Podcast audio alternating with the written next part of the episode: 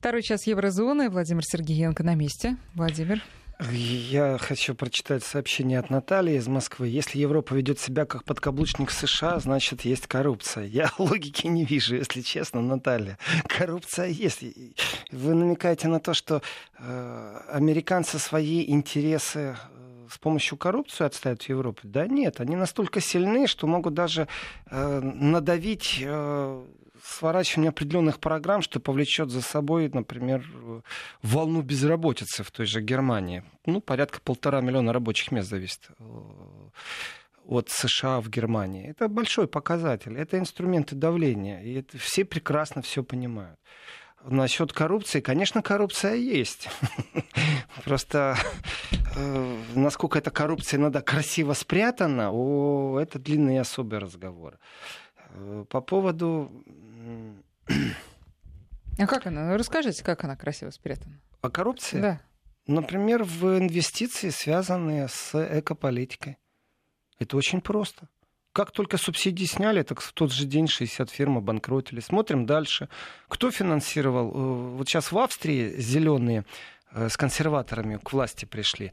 Был же момент, когда Йошка Фишер, представитель зеленых, был Германии у власти против Йошки Фишера возбуждены были дела, комитет был по поводу обвинений в коррупции.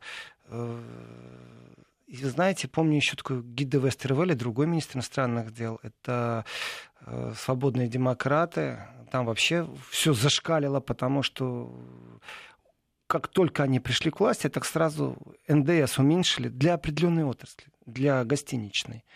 Э, это важный показатель, когда НДС уменьшают. Уменьшили аж на 7%. То есть вообще цифра грандиозная, как для Европы. А потом выяснилось, кто финансировал эту предвыборную кампанию. Выяснилось тот, кому уменьшили НДС. Самый большой э, гостиничный оператор Германии. То есть эти вещи постоянно происходят.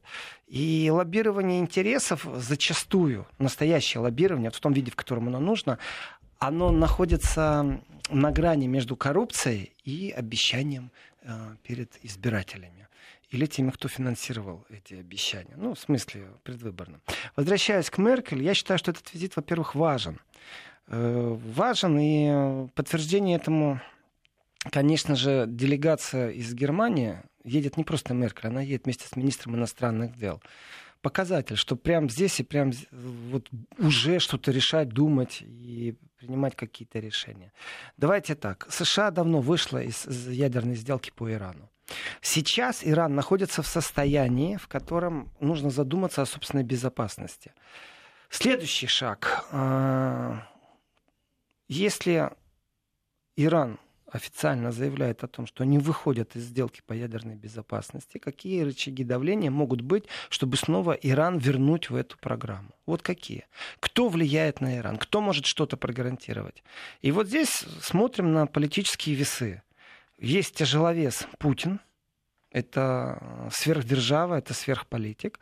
Есть сверхдержава, сверхполитик Трамп и США. Германия вписывается в это? Нет. Если посмотреть на политические весы, Германия определенная гирька, которая может перевесить определенную чашу. Здесь начинаются глобальные интересы сверхдержав и их влияние где-то там. Это не влияние, знаете, так, э, мы сидим, играемся, и я тебе мат в три хода поставлю, или в дураках оставлю, или ты сейчас э, в покер играл, и сейчас все фишки со стола заберешь, потому что хорошо блефовал. Нет.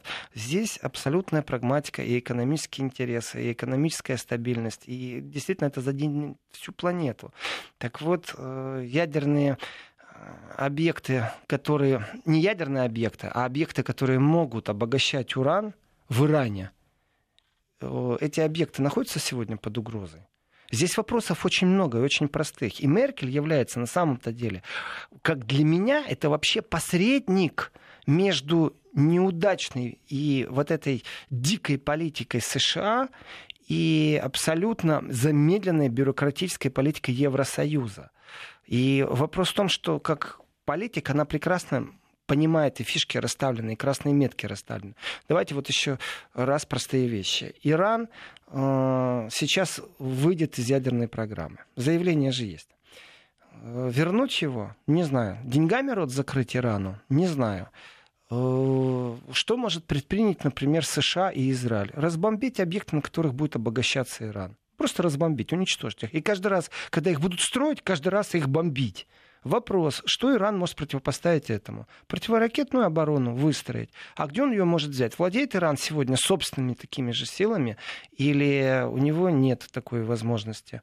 Я говорю, нет такой возможности. А где такая возможность есть? Взять у России взять у России ракеты. Миссия Меркель уговорить Путина, чтобы он э, не предоставлял э, оружие обороны. Вопрос, а зачем России это нужно или не нужно? Какие-то глобальные вещи откидываем.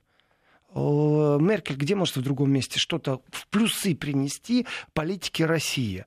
Ну, санкции ввели, санкции снимем. Известно, что санкции уже не влияют на экономику России так сильно, чтобы это было рычагом э, какого-то давления. Мы снимем санкции. С кого вы снимете санкции? С 20 человек, с 200? Из списков вы их вынести. Да плевать хотели эти люди на ваши санкции. Э, экономика России не зависит от этих санкций там очень сильно сегодня. Плюс ко всему идет так, что Америка давит на тот же немецкий автопром так сильно, мало не покажется. И не только на автопром. Что, в принципе, можно говорить о санкциях США против Германии. И все это экономически с милой улыбкой дипломатической. Вопрос, что может Германия пообещать, какой пакет может Германия пообещать, что она может сделать. Давайте поговорим о Ливии. Что может Германия? Я вам скажу, что может Германия. Денег дать денег дать, войти в какие-то инвестиционные программы. Германия даст денег просто так бесплатно или захочет тоже войти э, в газоразведывающий бизнес, в нефтеразведывающий бизнес. Куда захочет Германия войти? Какие она гарантии захочет получить? Вопрос. Будут уговаривать Россию, чтобы она не поставляла нелетальное оружие э, Ирану? Ну, у меня простой ответ. А как у нас насчет Украины? И насчет того, что оружие Америка поставляет в Украине и плевать хотели они на европейское мнение. Итого, в повестке взаимоотношений по Ирану, что может Германия? Германия на самом деле может попытаться убедить Россию, чтобы Россия начала диалог э, возвращения Ирана в ядерную программу. Ну, я имею в виду в заморозку ядерной программы с точки зрения вооружения. Э, на И самом в обмен? Деле... И в обмен? Вот в обмен что они могут предложить? Усилить давление на Зеленского, ну, смешно, и так оно усилено. Плюс там внутренняя повестка на Украине настолько сильна, что э, под давлением внутренних сил, опять же, Германия что, игрок сильный? Нет. Переходим дальше. Смотрим на Ливию. Что может э, Меркель э, в Ливии? Опять же, э, мнением неоднократно обменивались по телефону Меркель и Путин. Мы знаем, что Путин говорит по-немецки, мы знаем, что они поддерживают двухсторонние отношения. Мы это знаем, что они поддерживают. Но что действительно может быть Германия? Может ли быть Германия оператором российских интересов где-то в другом мире? в Евросоюзе. Я считаю, что абсолютно может быть.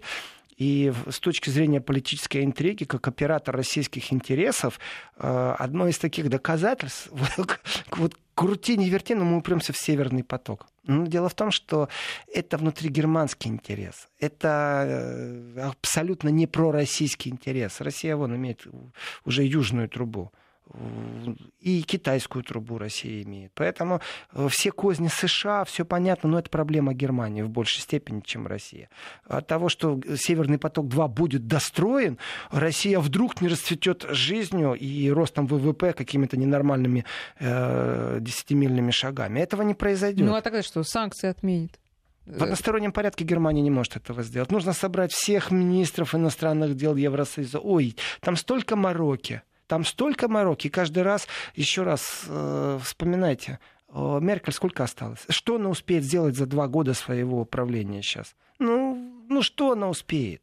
Соответственно, вот есть глобальная философия. И в этой глобальной философии вернуться к теме от Владивостока до Лиссабона или от Лиссабона до Владивостока можно абсолютно прагматично на разных уровнях. Один уровень — это военное сотрудничество, это сотрудничество в сфере антитеррористической борьбы. Э, другой вопрос — это экономика. Э, давайте так, вот Брекзит сейчас грозит потерей 500 тысяч рабочих мест, полмиллиона рабочих мест в Германии. И что Германия может сделать? Медленно-медленно переформатировать определенные места. Я понимаю, что там три года Британия будет выстраивать какие-то внутритаможенные, внутрипошлинные правила с Евросоюзом. Не забываем, что на горизонте маячат США, которые скажут, э, уходите оттуда окончательно. И я думаю, с большей симпатией все-таки Британия будет выстраивать свои отношения с э, США. Но опять же, здесь много факторов. Империя рушится. Не только дети э, принцев э, выходят из финансирования. Потом там финансирование, на самом деле, оно больше, больше шума. Умудрились они сделать свой пиар-шум. Там 5% что ли от общего финансирования. Э, которые они вроде бы не будут иметь, за что с себя снимают определенные обязанности. Ну, там есть же ограничения по бизнесу, по присутствию бизнеса. Ну и в этом отношении распад империи или все-таки дружба с Америкой, или все-таки это большая-большая игра. Америка выиграла там года 2, 3, 4, смогла сделать поставки газа по всей Европе, навязать свою тарифную игру европейцам с их экологическим мышлением, которое очень, кстати, не вовремя для Европы. Очень-очень. Внутри у Германии, у Меркель большая проблема. Потому что э, вот этот фанатизм, привязанный к экологической э, проблеме, на самом-то деле он влияет на экономическое развитие. Темпы разные.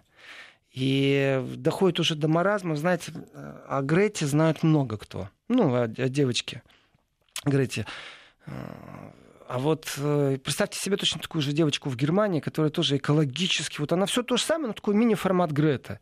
Ей вдруг директор Сименса предлагает место в наблюдательном совете директоров. Я в шоке. Ну, я в шоке. Это что, дешевый шантаж, попытка заигрывания с активистами или как? Э, новая, свежая, молодая кровь. Вдумайтесь, что такое Siemens, что это за империя капитализма, вдумайтесь просто. И как эта империя капитализма может не профессионала привлекать в свет директоров. Потому что экоактивистка, видите ли, там где-то бастует, потому что железная дорога, которая при помощи Германии где-то в Индии будет строиться, на самом деле имеет отношение к Сименсу, а там поставки из Австралии, самого крупного месторождения угля. О, Господи, как все лихо замучено, но предложение э, главного человека из Сименса, какой-то экоактивистки войти в свет директоров, у меня состояние шока вызвало. На самом-то деле, это вот события, которые на этой неделе произошли. Ну, давайте вернемся к Меркель, потому что повестка давайте, Меркель... Извините, Владимир, давайте вернемся еще к вопросам наших слушателей по поводу вот, э, соглашения по атому. Сейчас э, я заб потеряла уже. В общем, смысл... Да, вот как Иран может вернуться в программу, которую первым прекратил ее инициатор? Те же грабли? Спрашивает из Да никак, области. в том-то и дело, что никак. И, понимаете, авторитет Российской Федерации э, сегодня на внешней арене связан с авторитетом и гарантией безопасности. Это то, что выстроил э, Путин. И вот эта гарантия безопасности на Ближнем Востоке, это гарантия, опять же, без США. Вот если нет США в игре, и как можно вернуть? Ну, вот как вы себе это представляете, уважаемый радиослушатель или радиозритель? Э, я настаиваю на том, что, например, немецкой политике верить нельзя. Потому что то давление, которое они оказывали в момент подстрекательства на госпереворот Э, на территории Украины привел к гражданской войне, к смертям, к хаосу, к санкциям, к экономической ослабленности, к разрушению германской или европейско-российских отношений, которые очень динамично выстраивались. И все это, опять же, смотрим, чьи уши торчат, кому это выгодно. Это выгодно кому угодно. Это выгодно американцам, это выгодно, опять же, американцам, это выгодно еще раз американцам. Но только Россия и Германия в данном случае являются пострадавшие. Но самым большим пострадавшим является. Украина. И вот как выходить из этой ситуации? Соответственно, являлись ли гарантом немцы, когда они подписывали что-то с Януковичем? Я говорю, нет, они не являлись. Это был технический развод сторон в разные стороны. Вы, пожалуйста, не применяйте силу, вы ОМОН на улицу не приводите, бла-бла-бла, бла-бла-бла. Послушались вы немецких э, политиков, и что произошло? А ничего Ничего не произошло. Янукович э, где-то там под Ростовом, да, в стране все еще конфликт военный, который все еще не могут остановить. Общество полностью располюсованное, появились ультрарадикалы, национал-радикалы, все, что хотите, появилось. Но нету ни стабильности, ни мира. Э, санкции ввели, контрсанкции ввели. Вот он прокол, в том числе и немецкой политики. Потому что поляки там присутствовали как раз, вот никто же не удивится, что поляки были заинтересованы в свершении Януковича. Ну, немцам-то поверили, поверили. И в этом отношении являются ли немцы гарантами? Нет, не являются. Я настаиваю на этом. Немцы экономически, конечно же, прагматичными стали. Здесь очень важный момент. Меркель, давайте так, вела политику Северного потока-2 и отстаивала экономическую суверенность Германии до последнего момента. Вопрос, что смогла Германия противопоставить этому? Ну, давайте так, ну, когда Гринель, посол США в Германии, предупредил, что будут санкции вести. Да, все восприняли это как определенную наглость, как беспардонность дипломатическую. Но это же произошло, произошло. Санкции вели, вели. И что теперь мы спохватились, что нужно откуда-то из-под находки ввести какой-то э, корабль, который может трубы укладывать. Ах, а до этого вы не знали. Ах, до этого два года назад вас не предупреждали. Предупреждали. Гром зазвонил, вы теперь начинаете креститься или как? Не, ребятки, прекрасно вы все знали. И Меркель отстаивала, но отстаивала она политически, экономически. Э, где рычаги? Создали с Ираном определенную европейскую структуру, которая выведена из давления США. Существует сегодня возможность заключать экономические сделки. И вот здесь вот, Катя, самый важный вопрос. Что может Россия получить для себя? И я на него отвечаю. Тест-режим Европы и Ирана, как можно существовать в мире банковских взаимозачетов, денежных переводов, экономических соглашений без США уже прошел. Он имеет место быть. Все. Тестовый режим был на Иране. Можно ли Иран сегодня вернуть к переговорам? Это очень тяжелый вопрос. Я скептически смотрю больше на это, чем положительно. У Ирана нет никакой мотивации больше для того, чтобы соблюдать какие-то правила игры, которые не они придумали, не они контролируют, и гарантов никого нету. Является ли в данном случае гарантом Россия? Да, одним из. Кто может быть вторым гарантом? США. Может ли Германия быть быть гарантом? Нет.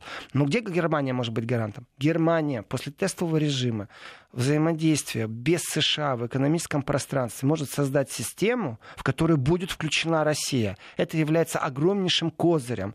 И разговоры о Ливии, понимаете, разговоры об Иране, о Ближнем Востоке, это очень все важно. Экономика действительно будет страдать всех стран. Не только китайская, не только германская, не только российская. Американская тоже будет страдать. Все будут страдать. Цены на нефть взлетят, э, взвоют все. Все взвоют. Выносим за скобки гуманитарные вопросы гражданские войны, гражданские смерти, выносим все это за скобки. Э, что у нас по Ливии? Кто там является игроком? Кроме предложений из Германии, кто с кем как разговаривает, э, посмотреть отчеты. Турция – Россия, там даже США нету сейчас. Вопрос, почему Германия хочет всунуть свой нос э, вот куда-то, где Турция и Россия напрямую друг с другом общаются? Зачем вообще нужна там Германия? И в повестке, в предложениях, которые Германия может с собой привести, есть один слабый пункт. Меркель, конечно, может лоббировать определенные вещи, но, к сожалению, Евросоюз — это бюрократическая организация, в которой не так все просто принимать. И когда у них там волки-волки, ах, давайте ведем третий энергетический пакет, знаете, да, Северный поток-2 достроят. Мне очень странно, конечно, что все до последнего ждали, как будто не знали, э, что санкции будут введены. План Б как будто не разработан или специально это сделали. Здесь у меня большая загадка и вопросы к двум сторонам, что к Германии, что к России. А, ну, не могли, что ли, они заранее э, судно выкупить там как-то по-хитрому? Ну, вот простые вещи. Э, перевести его по договоренности, по контрактам года на три, пока достроят полностью в собственность одного какого-нибудь оператора. Немецкого немецкого, например, и чтобы Германия сейчас охраняла полностью свои права и свою экономическую безопасность. И здесь, конечно, э, вопрос упирается в то, что может Германия принести. И вот один из вопросов, в чем сила, в чем слабость России, кто виноват и что делать. Отвечаю, уважаемый Юрий. Э, что делать? Настаивать на том, чтобы та тестовая система, которая была запущена между Европой и Ираном, чтобы эта тестовая система стала расширяться. И чтобы к этой тестовой системе присоединились все, и чтобы там четко было прописано. Насчет все четко было прописано, кроме одного единственного партнера. Знаете, какого, Катя? Догадываетесь, правда? Такая простая С загадка. Первого, да. С первого раза. Вот чтобы там не было США. И возможно это или невозможно? Я считаю, что да, возможно. Это очень тонкий вопрос. Э, И можно выводить отрасли, которые не должны зависеть от США. Эти отрасли переводить в сферу взаиморасчетов рубль-евро. Это тоже возможно по определенной системе. И не надо на меня так смотреть удивленно. Э, Рубль-юань возможно? Возможно. Значит, и рубль-евро возможно. На сегодняшний день возможно. Другое дело, насколько это выгодно или невыгодно, насколько это преждевременно. И вот здесь вот впервые, я скажу, появится тема для переговоров, потому что все гуманитарные миссии, все гарантии Германии, они слишком слабые. А вот если мы поговорим о экономике, то здесь существует партнерство. И в этом отношении ведь действительно Германия и Россия заинтересованы в том, чтобы минимализировать ущерб, если вдруг США примет решение. Э, США принял решение по Северному потоку. Ущерб есть. Ущерб абсолютный. Есть, видно, что экономика Европы не суверенна. Плюс в Европе, еще раз не забываем, у них раздоры внутри существуют Евросоюза. Притом настолько сильные, что можно уже поздравить Британию с выходом из Евросоюза. Можно считать это как свершившимся актом. Все, точка. Значит, гарантию Германии от имени Евросоюза дать не может, но может выступить лоббистом и посредником. И вот здесь вот вопрос между кем и кем. И вот здесь нету США. Здесь есть понятие Европа и есть Россия. Есть понятие экономическое, есть понятие военное, есть понятие антитеррористическое, и экономическое уже должно делиться на отрасли, в том числе и на банковскую сферу. И это очень важный момент. Вот здесь вот Россия сейчас как никогда, отвечая на вопрос, в чем сильна Россия, Россия как никогда сильна как гарант безопасности. И на самом-то деле, э, кто может с Ираном сегодня разговаривать? Ну вот кто может хоть как-то с Ираном разговаривать? Расскажите мне. Э, США? Не, не могут. Они разговаривают через факс швейцарского посольства. Россия? Россия может. Россия может не только с Ираном разговаривать. А Россия может разговаривать с Ближним Востоком. Россия может быть гарантом стабильности. И, ну, давайте так, заявление по поводу вывода или не вывода войск США из Ирака. У нас сегодня как нужно в Совбез ООН приступить к вопросу э, декларации того, что это оккупация Ирака? Ну, если парламент страны говорит, чтобы Янки go home, а они говорят, ну, когда-то мы уйдем, ну, когда захотим. Я не понял, что существует там какая-то безоговорочная капитуляция, акт или еще что-то. Это оккупация страны. А если это оккупация страны, это тема для ООН, для Совбеза ООН. И вот здесь я возвращаюсь к теме, между прочим, очень важной. Это по поводу присутствия Германии в Совбезе ООН. Я лично категорически против, считаю, они доросли, потому что нету рычагов влияния. Нету. Другое дело, что Евросоюз... Значит, там трем странам, что ли, оставаться? А тогда и сама структура, сам институт пойдет под раздачу. И вот здесь вот я вспоминаю невольно Макрона, который рассуждал на тему Совбеза Европы. Вот здесь, у, как становится интересно. Э, за скобки выводить надо США из некоторых разговоров. Сейчас у нас новости, а потом вернемся. 12.36 в Москве. Давайте напомню наши координаты, хотя сегодня слушатели очень активные. Но, тем не менее, 5533 для ваших смс-ок, наш WhatsApp и Viber 903-176-363. Владимир, пожалуйста, продолжайте. Я остановился на том, что может Россия для себя получить по прямому запросу. В чем сила России и что можно получить для себя. Вы знаете, есть такие слова, которые очень тяжело произносить. И когда их много раз произнесешь, уже вылетает, прям отстреливается от зубов, отскакивает. Например, министр обороны Германии и председатель партии христианские демократов. Аннегрет Крамф Каренбауэр, ее не просто так все называют АКК, потому что тяжело фамилию, пока произнесешь, mm. зубы сломаешь. Вот здесь еще одно слово такое из политических, которое красивое, но его достаточно тяжело произносить. Это дедоларизация. И дедоларизация — это избавление от возможности долларами заниматься в механизмах а. поддержки торговых обменов. Я что-то не то послышалось. Понятно. Не знаю, что вам послышалось, но дедоларизация есть дедоларизация. Хорошее упражнение. И это ну, давайте так, это первый проект, первый проект попытки Европе выйти из э, прямого подчинения США и контроля в э, любых механизмах, связанных с обменами услуг, товаров, и в любом случае запустить этот процесс. Жесткая критика, конечно же, в сторону Инстекса э, была со стороны Ирана. То есть Иран считает, что там, за 4 месяца с момента, как официально запустили этот механизм, притом этот механизм, напоминаю, он появился только потому, что США вышли из сделки с Ираном. И для того, чтобы как-то с Ираном дальше продолжать, был запущен этот вот Инстекс. И за 4 месяца аж 4 миллиона провели. Поэтому я и называю открытым текстом это тестовый режим. Э, но в принципе, в принципе, этот вот специальный механизм для проведения расчетов между Евросоюзом и Ираном э, создавали Германия, Франция, Великобритания, а присоединились-то и Дания, и Финляндия, и Бельгия, и Нидерланды или Голландия, теперь даже не знаешь. Да уж Нидерланды, будьте любезны. Норвегия и, и Швеция. В принципе, в принципе, что это значит? Э, вот был этот СВПД, совместный всеобъемлющий план действия по ядерной программе Ирана. Вот за какие сегодня деньги, обещания без США, еще раз, без США можно это купить? И является в этом смысле Германия гарантом? Нет. Россия Россия будет частью переговоров в любом случае. Э, один из немецких экспертов так достаточно широко высказался на тему, в принципе, цитируя в том числе и Меркель, что, например, по гражданской войне, по ситуации в Ливии, Меркель считает, что Путин и Эрдоган не должны там заниматься мирным урегулированием процесса, а что она должна этим заниматься.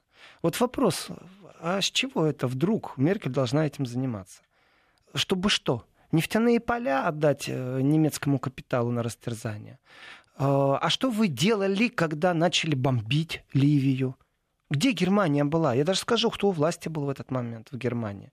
Тоже с первого раза можно угадать. А теперь вдруг э, Германия э, должна быть главным переговорщиком.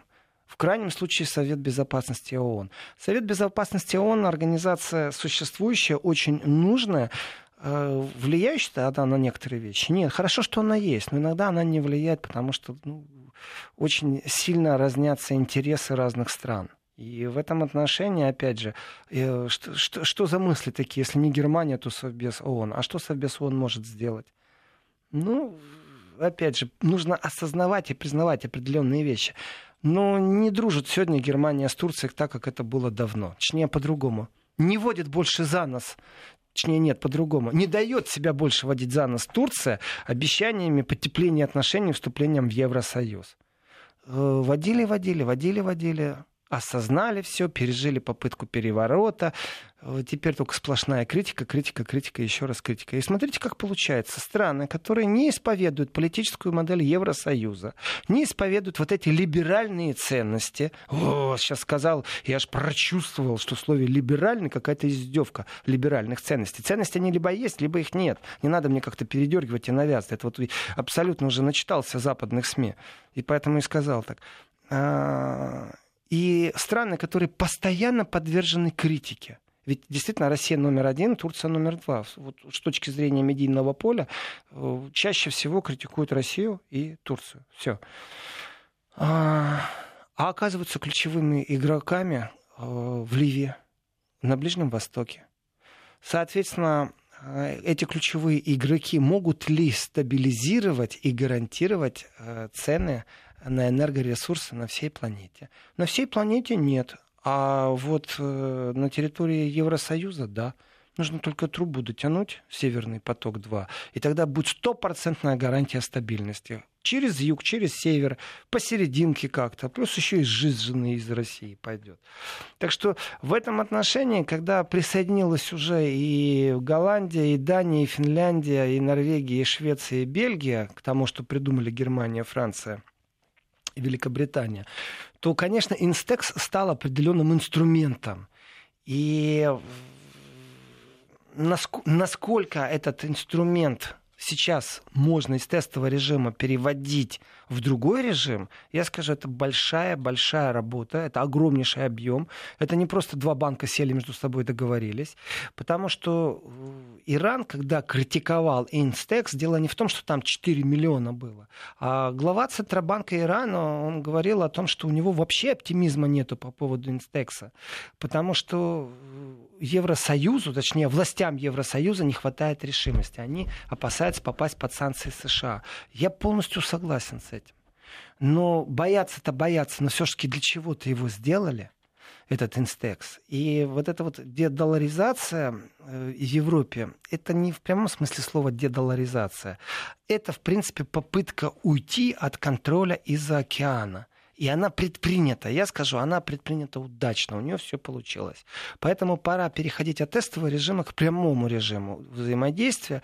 И к этому инстексу, например, приложить маршрутную карту, в котором через некоторое время мы увидим механизмы, которые в обход Евросоюзу, я не стесняюсь этого, что это нужно делать в Евросоюз. Не Евросоюз был организатором Инстекса, а только три государства.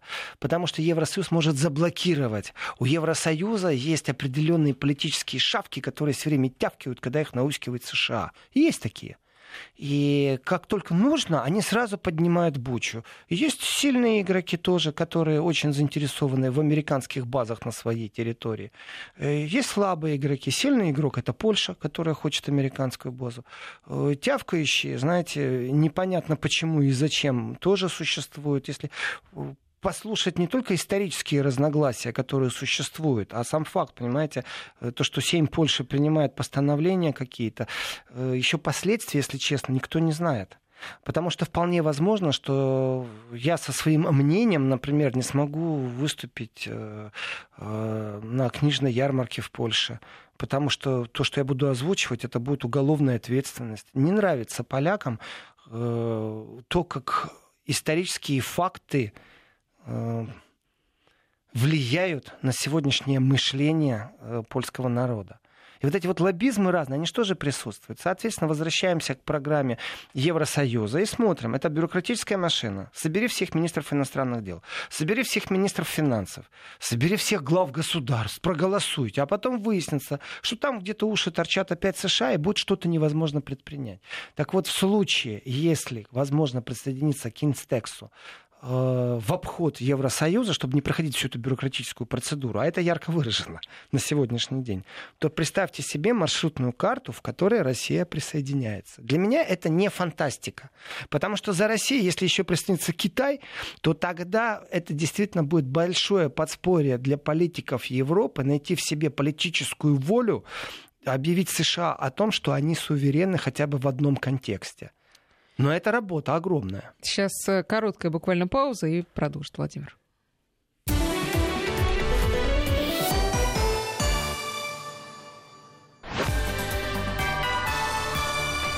Вести ФМ. Ну, вот вы, Владимир, сегодня очень много а, таких, э, как сказать, супер оптимистичных э, планов нам сообщили. Как вы считаете, реально-то что из этого из всего? Реально, реально ярко выражено сегодня идет противостояние э, и недовольство, брожение. Я бы сказал, что это хмель в первичной стадии брожения, брашка такая, политическая брашка, в которой Европа уже четко осознала, что такое трансатлантические отношения. Ну, миф разрушен о том, что это единый целый организм, все друг другу подыгрывают. Европа подняла, что она, э, применяю это слово, в принципе, цитирую президента Украины Зеленского, лох – вот если он говорит, я не лох, то Европа в данном случае лох. Э, политическое это слово? Нет. Корректно оно? Нет. Больно? Да. Так и должно быть в Европе, чтобы осознать. Почему? Э, смотрите, вот последовательные шаги. Предупреждали, что ведут санкции против Северного потока-2. Предупреждали. Ввели? Ввели. Ну, так и не обижайтесь. Помните джентльмена удачи? Предупреждал, что с лестницы спущу. Вот и не обижайся. Вот по такому же принципу. Америка предупреждала, санкции ввели. То, что еврочиновники растеряны, то, что некоторые бизнес-представители растеряны и план Б не включили моментально, то есть заранее не продумали, это у меня вопрос, конечно, к топ-менеджерам. Почему они были так уверены, почему они не разработали план Б, чтобы введенные американские санкции не сработали на Северном потоке-2, чтобы не было задержки. Что, что за наивность такая? На что надеялись? Там э, какая-то марсианская разведка вам докладывала, что все в порядке будет? Или вы настолько топ-менеджеры зажрались на своих местах, что вы уверены, что вам плевать? Ну, через год подумаешь, достроим через два. На самом деле это неумение некоторые э, аналитические материалы обрабатывать. Смотрим дальше. Американские власти выступали с угрозами по применению санкций, барабанная дробь, к руководству Инстекса. Ну, вот этой системы платежей, которую Европа запустила для того, чтобы как-то остаться во всеобъемлющем договоре по Ирану, по ядерной программе. Э, угрожали? Угрожали. Э, страшно, только 4 миллиона за 4 месяца провели. Э, да. 4 миллиона для такой страны, как Иран, с ее населением, это что за программы такие? Это что за механизмы такие? В принципе, гарантия защиты фирм, которые попадают под санкции, говорит о том, что ее в Европе нет. Именно поэтому судно трубоукладчик ушло из Северного потока-2, потому что нет гарантии безопасности. Европа своим предпринимателям, своим инвесторам не может прогарантировать безопасность. Соответственно, если США предупреждала, логика очень простая, Северным потоком-2, предупреждали, санкции ввели. По поводу Инстекса. Если предлагают ввести санкции США против еврочиновников. Европа еще долго будет э, терпеть это? Ответ очень простой. Вот это вот политическое ображение сегодня в Европе, оно существует. И осознание, конечно же, вот реальности, политической реальности, оно тоже существует. И Европа не слабый механизм. Экономически это все-таки сильный механизм. С точки зрения ядерности, да, Франция все еще ядерная держава, даже Британия ушла, значит, Евросоюз имеет ядерное оружие. Ядерное оружие в противовес или в противостоянии кому? Нужно нужно ли оно. Это игры сильных. Что же касается экономики, должна быть политическая воля. И если мы видим и слышим, что внутри Германии, внутри Евросоюза постоянно звучат заявления о том, что нужно выстраивать экономические отношения с Россией, то у меня вопрос, опять же, эти экономические отношения вы будете выстраивать под надзором США или все-таки суверенно? Если суверенно, вперед. Можно вопрос от Андрея из Москвы? А, все говорят о зависимости Меркель от США. Это связано с компроматом на нее? А я хочу, знаете, этот вопрос еще добавить друг, э, к нему другой вопрос. Вот э, вы говорите, сейчас произошел такой прям рубеж. 3 января убийство Сулеймани, все, Европа открыла глаза. А вот когда, например, Меркель узнала, что ее американцы прослушивают, это же не стало Типично. для нее. Знаете, могу Рубикона. дать мастер-класс многим политикам, многим дипломатам, как нужно разговаривать с европейскими политиками э, на примере вот этой истории. Э, зачастую, зачастую, вот практически все делегации, которые едут в Россию, вставляют в свою программу пребывания обязательно встречу с каким-то НКО, которое очень оппозиционное, которое совсем-совсем, ну вот такое должно, знаете, такое ядрено оппозиционное быть, работать вообще на, э, в антироссийском режиме желательно. Почему? чтобы внутри не сказали, что вот они поддерживают Кремль. Они не хотят с ними встречаться зачастую, им это не нужно. Ну вот им надо в программу ставить, тогда никто ничего не скажет. А, вот как вести разговор, когда тебя начинают упрекать там, в правах человека, политический заключенный. Кстати, да, мы знаем, у нас проблема. Мы выслушали вашу позицию, будем на это работать. Переворачиваем страницу, и теперь с чистого листа говорим о том, что нас тревожит. У нас, и пошли говорить о своей повестке. Вот это типичный подход э, европейской политики к любым словам, когда они получают критику. Э, выслушали, закрыли страницу и начали следующую главу. Все, Точка. Не мусолить, не оправдываться. Да? Мы... Главное еще и признать иногда проблему. Меркель признала проблему прослушки, после чего были заявления. Во-первых, было состояние шока что ее прослушивают. Во-вторых, э, после этих шоковых состояний были другие заявления, которые звучали так. Мы разобрались с нашими партнерами, тема закрыта. Все, тему закрыли. Вы меня спрашиваете, уважаемые радиослушатели, радиозрители, могут ли ее шантажировать? Я вам отвечаю. Бабка надвое сказала. Эта информация у бабки под подъездом будет э, намного актуальнее, чем у меня, потому что у меня нет информации. Я работаю с информационным полем, с аналитикой, и у меня нет информации, что сегодня США шантажируют Меркель.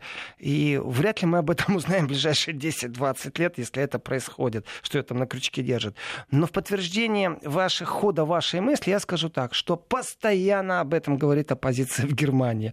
На муниципальных собраниях представители альтернативы для Германии вообще не стесняются об этом говорить. Люди об этом говорят все время, что Меркель на крючке, поэтому она против... Но не, не говорят Но э, Меркель осталась у власти быть еще пару лет. Вот если она хочет уйти с настоящим политическим лицом, то это Нобелевская премия мира. Я не могу, к сожалению, как я, номинировать Меркель, Макрона, Путина и Зеленского на Нобелевскую премию мира. Но я призываю тех, кто может это сделать, номинируйте их, чтобы было красивое политическое лицо. А сегодня абсолютно рабочая поездка, абсолютно рабочая, притом это, знаете, так э, кризисная поездка министра иностранных дел и э, канцлера Федеративной Республики Германии в Россию. И, ну, как вам сказать, у них есть о чем поговорить.